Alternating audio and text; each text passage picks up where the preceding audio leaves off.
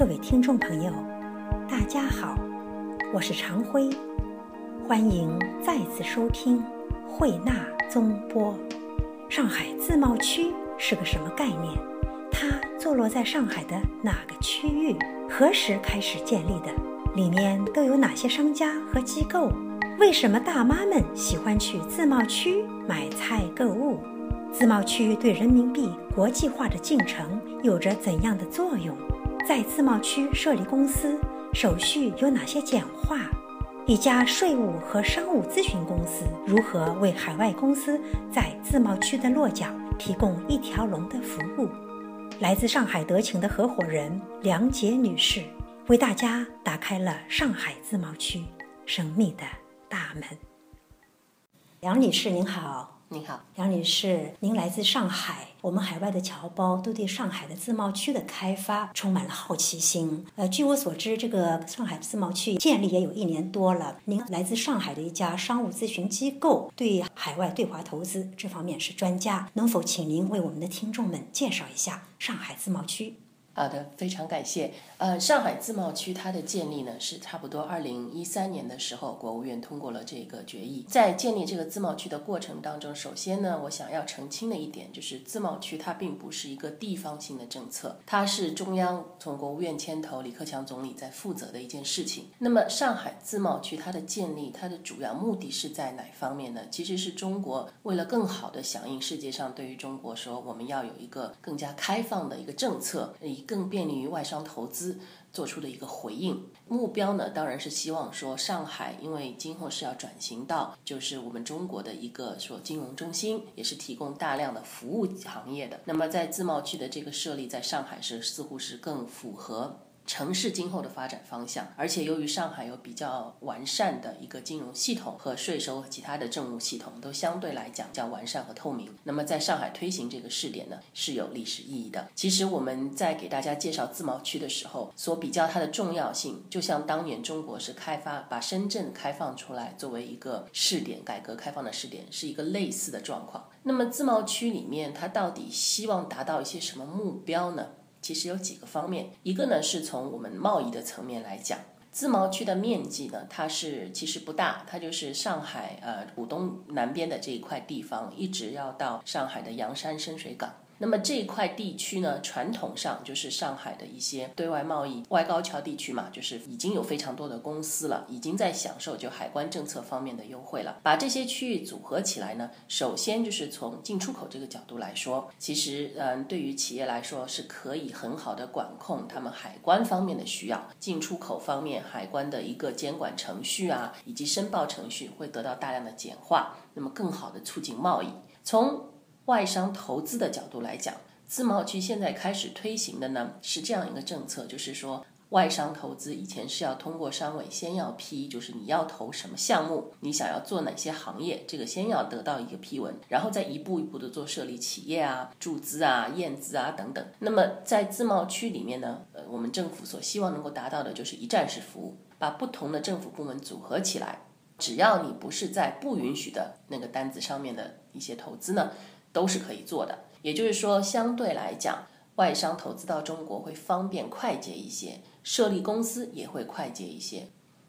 哪些方面是不被鼓励的投资？不被鼓励的投资，比如说跟我们国防相关的。啊，跟我们还有一些就是民生重要的东西，比如说像呃健康啊、医疗啊这些是有一定的外商投资比例的。中国这些限制原来就存在的。还有就是比如说我们互联网这一块的内容方面，对吧？因为中国也对这方面是要有一定的要求和监管的。所以呢，这些呢原来就是自贸区没有成立之前也是受到一定的限制。自贸区成立了以后呢，在自贸区当中的企业，甚至有些外商投资比例还是可以高一点的。这个就是呃，这个政策的另外一方面，就是在鼓励外商投资上便捷。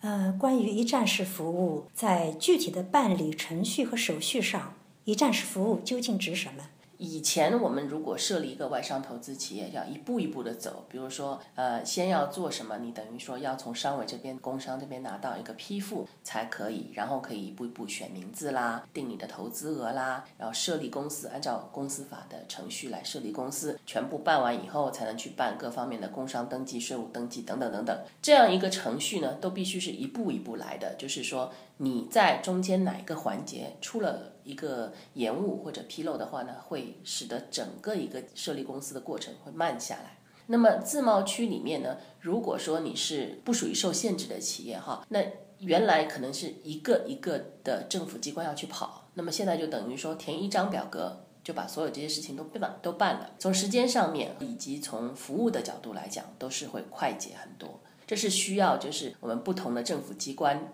一起协作的，那目前呢，一年多以来呢，已经基本上达到了这个目标了。这个外资啊，它入驻上海自贸区，谁可以为之提供这么一条龙的服务呢？从外资要到中国来设立这件事情来说啊，传统来讲呢，呃，一般他们会选择几个方面，一个是律师事务所，因为需要设立相关应的这个法律实体；然后另外一方面呢，就需要有一些税务和商务方面的资讯。那么我们给的建议呢，就是说，企业到中国去发展啊，最好先要事先有一个规划。想想要做什么，要做到多大，投资额是怎么一个情况，在这个基础上呢，再来决定，就是说需要怎么样的一种服务。比如说，可能需要事先跟各地的政府要有一个协商，能够拿到怎么样的财政返还或者一些扶持政策。比如说，要设立怎么样一个架构。和海外投资有效结合起来，这些呢，所以我们一般都还是会建议说，企业能够尽早的和税务啊、商务啊筹划先做联络，因为一个架构设立其实只是第二步，是想清楚了才是比较重要的第一步。德勤作为一家外资税务公司，在上海，它对于这个自贸区有什么样的意义？它和国内的一些呃相关口子或者说类似的这种税务公司之间有竞争吗？呃，其实是是这样的，我们德勤在中国已经是很多很多年了。我们一九一七年其实那时候就在上海曾经有过办公室了。所以作为全球四大呃咨询公司，也不仅仅是限于我们税务啊，我们也有我们的法务服务、审计服务和金融服务等等。这个自贸区对于我们来讲是给了我们客户有一个更好的一个投资平台，所以呢，呃，我们也会积极应对，就是说为了更好的服务客户，自己也在自贸区有设立公司和一个办公点。那至于就是说我们提供的服务和我们中国当地的咨询公司的一个差异呢，其实。最大的一个差异是我们是个国际连锁机构，那么我们在全世界各地大概有一百五十个办公室。那这样的优势呢，在于就是尤其是大型的跨国集团等等到中国去投资，它需要的不仅仅是中国方面的一个资讯，它需要是他自己要了解母国。对于他这个投资需要有什么注意的地方？那么德勤作为一个全球连锁的一个机构，那我们会有非常强的优势。另外呢，为了应对，就是说我们也要符合中国的对于就是咨询这个行业的证照的要求嘛，所以其实我们也有成立我们德勤上海税务师事务所，这个就是一个完全中资的企业，虽然是受我们控制哈，但是是中资企业。我们相关联的秦理律师事务所也是一家中国有牌的律师事务所，就是秦理对律师事务所，勤劳的勤，道理的理，勤讲道理，勤讲道理。那上海自贸区啊，它对于外资来说，是不是在税务上也有优惠政策呢？自贸区呢，它的目的其实不在于特别多的给予税务方面的优惠，而是刚刚我提到的，就是贸易方面给予便捷。然后呢，在企业外商投资的设立方面，给予非常多的一个方便。但是可能还没有讲到的最重要的一点呢，自贸区是中国政府在试点，就是让人民币的一个自由流动，呃，更为便捷的地方。这对于很多跨国企业来讲是有非常现实意义的。因为过去跨国企业当中碰到一个非常头疼的问题，就是说我在中国赚了钱，怎么样把这个钱汇出去？中国作为一个外汇管制的国家来讲，不管你用哪一种。种形式汇出去，都需要通过外管的一个监管和批复。那第一步呢，可能先要到税务局去拿到相关应的一个税务的一个批复，这样呢，使得对外支付是一个时间比较久、成本比较高的过程。一个跨国企业在运作当中，有可能只是短期的会需要说，从有钱的地方输出一些钱到缺钱的地方，就是一个简单的一个短期借贷的行为。那么在人民币作为被限制的情况下，就没有办法做到。我们比如说跨境之间的一个现金流的一个调整。所以在自贸区当中出台的非常重要的一部分的政策，就是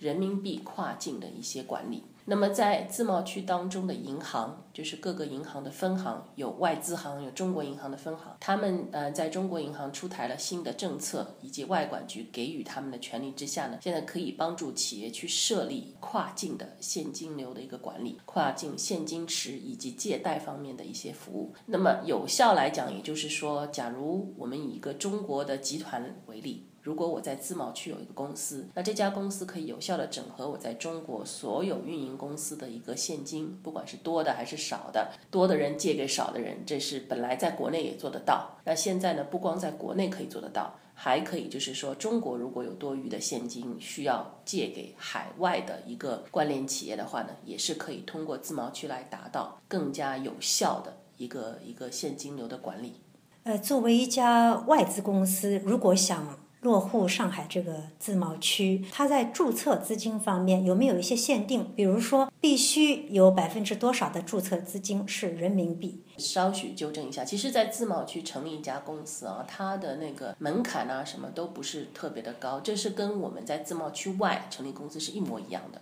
并没有一个特别的规定，但是从我们投资额来讲，投资额越大，那么这家公司它所能够得到的一个外债的一个允许额度会越高。所以呢，假如他打算是要借海外资金的话呢，他可能需要大一点的一个投资额。但是如果他不需要借海外资金，也就是说这个现金池的管理啊，它可以用人民币结算的话呢，问题就不大。所以我们目前有很多客户是这样，因为自贸区是外高桥那一块嘛。其实很多人有可能本来就已经在外高桥有设立一些小一点的企业了，那么他要做的，你是更新他能够他的运营范围，然后能够做就是管资金管理啊方面的这些活动，那么就可以直接开始运行了。所以自贸区的设立的门槛不是特别的高，除非你是要在某一些特殊的行业，或者说你是有比较高的一个现金流的一个需求，你才。要担心要放多少钱，嗯，但是呢，就是说自贸区还有一个好处啊，它比如说我们在区外设立的企业，我们如果说我要投这些资金的话，我是有一个时间点的，一般在一到两年之内，我所保证投入的资金都要到位的，而且是隔多少时间，比如说百分之二十，隔多少时间再百分之三十这样。那么在自贸区里面设立呢，其实你是没有这个时间限制的，也就是说你可以钱一下子一步到位，也可以等到一年以后再一步到位，不用。这样一步一步的放钱进去。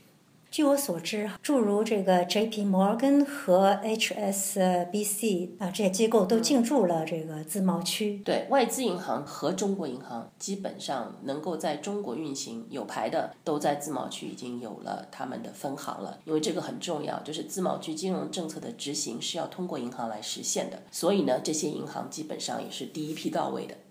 中外银行之间在给企业融资的时候，是不是会有不同的政策？嗯，这么说吧，就是。海外的银行呢，它可能对于相对于海外的客户相对来讲比较熟悉、比较了解，那么就是说它能够提供的服务比较全球性。但是中资银行的优势在于他们对于政策的理解可能更为深刻一些，或者说那对于那些变化更为敏感一些。那么他们能够提供的服务呢，就是更能够针对于解决中国的一些问题。所以这个客户到底选择是外资银行还是中资银行，关键还是要看说，比如说。你主要的一个借贷的关系在哪里？信用关系在哪里？然后你希望在中国能够要做到多大？我们的建议呢，是在你选定银行之前多谈几家，尤其是中资外资要多有一个交流，有个对比，看哪一个能够更符合你的需求。外资对华投资有一些是越做越大，也有一些是想收场的。那么传统上来看，香港是一个非常好的中转地。在资金上面，现在这个自贸区的建立，是不是也给他们这些外资想撤出中国的外资提供了一些撤资的机会呢？从离开中国市场这件事情来说，呃，用不用自贸区其实是没有太大的差异的。自贸区所提供的金融政策上面的自由度，更多的呢是从你的每天运行需要资金流转这个方面有。足够多的一个帮助，但是如果你是要找一种撤出中国的方式呢，那我的建议可能是现在的架构就以现在的架构撤出，不用再多加一个复杂性。上海的自贸区对于在中国的普通老百姓来说意味着什么呢？呃，很有趣的一个现象，自贸区里面现在设立了一些，就是相对于我们讲免关税或者低关税的一些超市。所以上海最近常常会有消息，就是说，呃，很多我们大妈们开始跑到自贸区去买菜了。为什么呢？自贸区买菜呢，是什么东西比较便宜呢？海外进口的，相对于就是说，啊，它就直接是在。海外进口进去里面没有是免关税的嘛，就在里面直接就销售掉的，相对来讲价钱会便宜一些。这是对于老百姓的生活了。当然，自贸区是很遥远，离市区还是挺远的，所以，嗯，不是说我们看到很多很多人去购买。但是据新闻上面在讲呢，其实自贸区这些超市的生意都超级好，一直货都清空的。也就是说，他们把这些商品从自贸区的超市带出来，就没有其他任何费用了，除了自己要去坐车。开车到这个在上海比较郊县的地方，这个自贸区，它具体您刚才说了是在上海的东南部，在上海的浦东的南边一点，外高桥地区。它有多大的区域？呃，自贸区它的面积呢，主要是几块：外高桥保税区、浦东机场综合保税区和洋山港保税区这三块全部连起来，所以等于是在上海的靠浦东靠近比较南边的地方，它的面积呢是大概二十八点七八个平方公里。自贸区它对于人民币的国际化进程应该是一个很好的施展平台。作为一家国际性的税务和商务咨询机构，在自贸区内是不是可以协助人民币更好的国际化呢？人民币国际化这个进程，绝对是自贸区的设立是有非常大的推动作用的。那我刚刚介绍到说，各个银行其实在嗯这个过程当中呢，是被给予了不少的一个权利，来帮助政府去管控和推行这个政策。那么我们一般的建议呢，就是这样子，就是嗯，当客户已经决定好希望选哪几家银行的时候呢，就需要把自己一个现金池管理的一个方案提出来，跟银行。做商榷，那么银行也要提出，就是从监管的角度需要看到一些什么文件。这个过程当中呢，除了就是我们需要企业内部的一个政策的提供之外，也是需要税务和商务资讯方面的专家来参与的。因为银行呢，它并不负责税务方面的这个考量。那我们对于就是自贸区当中设立的这家现金管控企业，希望它在我企业的整体。团队当中有有怎么样一个状态，就是做一些什么样的东西，有什么职能，担什么风险等等，这方面是有税务影响的呢？最好就是和咨询师先做一个沟通，然后呢，一般我们所看到的工作团队呢，就比如说是一个税务和商务咨询，以及和银行的一个客户服务团队，再加上客户自己的管理团队一起来工作，设立一个比较有效的方式。据您观察，全球的对华感兴趣的外资，美洲和欧洲是不是还是有很大的区别？对于中国感兴趣的外商投资，其实欧洲和和美洲其实还是蛮相似，应该这么说吧。因为欧洲和和美洲自己国家的一个税制啊，都比较相似。那么相对来讲，只是说在他们投资的产业上面可能略有不同，但是就是说对于中国市场，尤其是中国市场消费品这一块的一个长期的一个发展前途，都还是有一样的信心嘛。所以很多的投资都是首先是在我们消费品行业，另外一方面在中国那，就是跟我们的新能源和环保这方面比较相干的产业，嗯。最后嘛，就是可能跟中国的整体我们的医疗计划哈，所以从呃医疗保健呐、保健品啊、医院呐等等这方面，甚至就是啊，比如说老年人的一个一个照顾这方面，有些外资也是显示出比较多的兴趣了。德勤公司在不同国家、不同城市点之间是不是有非常紧密的联系？是的。我们在海外呢有一个专门服务中国客户的团队，中国服务团队。那这个服务团队里面的专业人员呢是涵盖各方面的，有税务的，有审计的，有商务咨询的。那基本上都是能够讲中文的同事，这样子可以帮助中国客户在海外市场更好的了解应该怎么样运行。那么在中国呢，我们服务海外客户呢也是有专门的一些团队，比如说尤其是针对于讲比如日语啊、韩语啊、德语的这些客户，我们也有类似这样一个专门的。客户服务小组。除此之外呢，就是我们的国际税务小组，在各个城市都有，都是可以很好的用各种语言啦，就是服务海外投资者。非常感谢您，梁小姐，感谢您接受我们慧纳中波的采访，谢谢，谢谢你，谢谢。梁女士的介绍把大家领进了上海自贸区的大门。自由贸易园区这个概念演变于保税区等海关特殊监管区域，具有自由港的功能。无疑，它十分利于吸引外资、引进技术，并从事旅游服务和金融保险等。相信上海自贸区作为中国经济新的试验田。会在实行政府职能转变、金融制度、贸易服务、外商投资和税收政策等多项改革措施的支持下，大力推动上海市的转口和离岸业务，并借大量外资落户于之的东风，帮助中国加快人民币国际化的进程。各位听众，今天的节目到此结束，感谢收听。我们下次再会。